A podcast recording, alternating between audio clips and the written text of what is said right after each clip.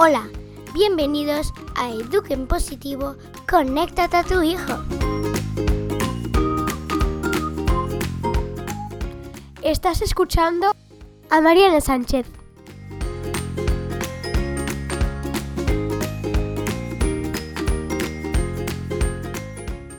Hola, bienvenida al primer capítulo Eduquen Positivo y conéctate a tu hijo.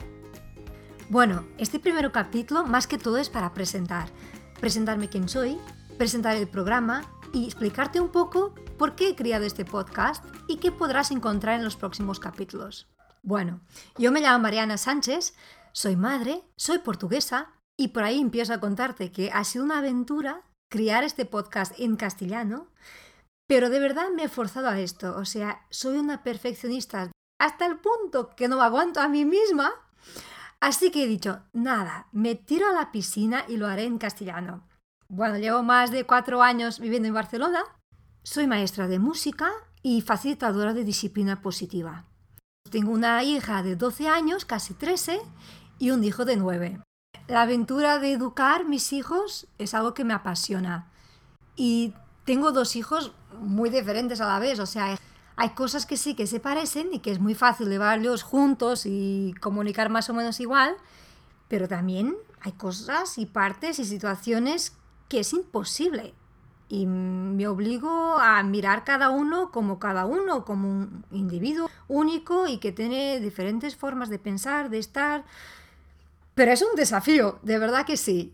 Que muchas veces queremos poner los hijos todos en la misma paella y no es posible hay que buscar el punto de equilibrio y que necesita cada hijo, ¿no? Y esto, por eso es cuesta. Bueno, una de las cosas que siempre me ha gustado mucho, y, y aquí igual como maestra y como madre, es potenciar la creatividad, el pensamiento crítico. Esto yo he hecho de menos en el sistema educativo, entonces intento cada día un poquito más de desarrollar y potenciar esta capacidad de los niños pensar, de tener su sentido crítico y desarrollar su inteligencia emocional. Otra habilidad que creo que es importantísimo desarrollarnos en nuestros hijos es la capacidad de buscar soluciones. Y en esto tenemos un papel crucial, que también nosotros tenemos que buscar soluciones para nuestros problemas, pero dar espacio a los niños para buscar, para arriesgar, para equivocarse el tiempo, nos falta el tiempo. Vivimos en un automatismo, un coger contra el tiempo. ¿Vamos tan deprisa? También nosotras queremos el inmediato. Queremos ya. Queremos algo en la educación de nuestros hijos que funcione al minuto. Pero es que no es así. Tenemos que entrenar. Tenemos que permitirnos este tiempo para aprender, para equivocarnos, sermos más tolerantes con nosotras mismas, Bien, y tú sabes, hay días que todo funciona de maravilla. Y hay otros que es totalmente al revés, nada sale bien. ¿Y sabes qué? No pasa nada. Si nos salen un día las cosas bien, pues saldrán mejor el día siguiente. Y seguir tirando. Bien, yo también sigo a explicarte para qué he creado este podcast. Pues justo para inspirar a madres como tú, como yo, porque de eso este podcast me inspira a mí misma a seguir con esta misión fantástica de ser madre. Y el formato del podcast es muy práctico. Lo podemos llevar siempre y escuchar cuantas veces queremos. Podemos ir a correr, mientras vamos a recoger los niños, de camino al trabajo, mientras hacemos la comida, vamos de paseo, no importa. Lo descargas y se queda contigo para siempre. Bueno, ¿y qué vas a encontrar aquí en los próximos capítulos? Estrategias que he utilizado con mis hijos y mis alumnos, las herramientas de disciplina positiva, temas de educación, actividades que puedes hacer en casa para estar más conectado con tu hijo, potenciando la creatividad, el pensar, y te voy a traer algunas propuestas de juego. Te explico por qué. El juego es algo que me apasiona.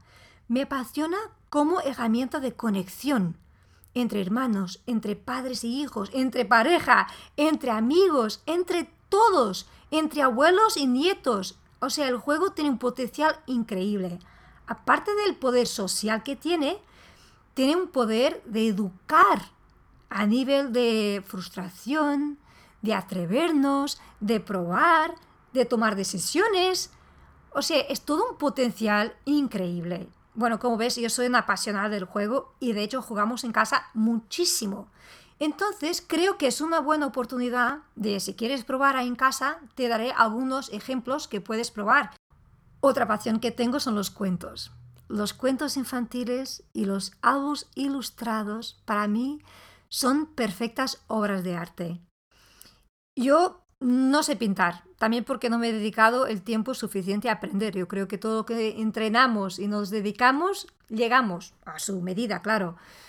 Pero los cuentos tienen también un potencial de explorar emociones, de crear diálogo con nuestros hijos, de aprender, de pensar, de criar. Entonces, Posiblemente te voy a traer también algunas sugestiones de, libros que creo que son importantes tener en casa.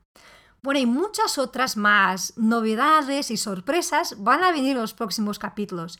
Pero claro, no te quiero contar todo ya, porque lo que quiero de verdad es encontrarte en el próximo capítulo. Gracias por estar aquí y por entrar en esta aventura conmigo de Educa en positivo y conéctate a tu hijo. Un fuerte abrazo y nos vemos en el próximo capítulo.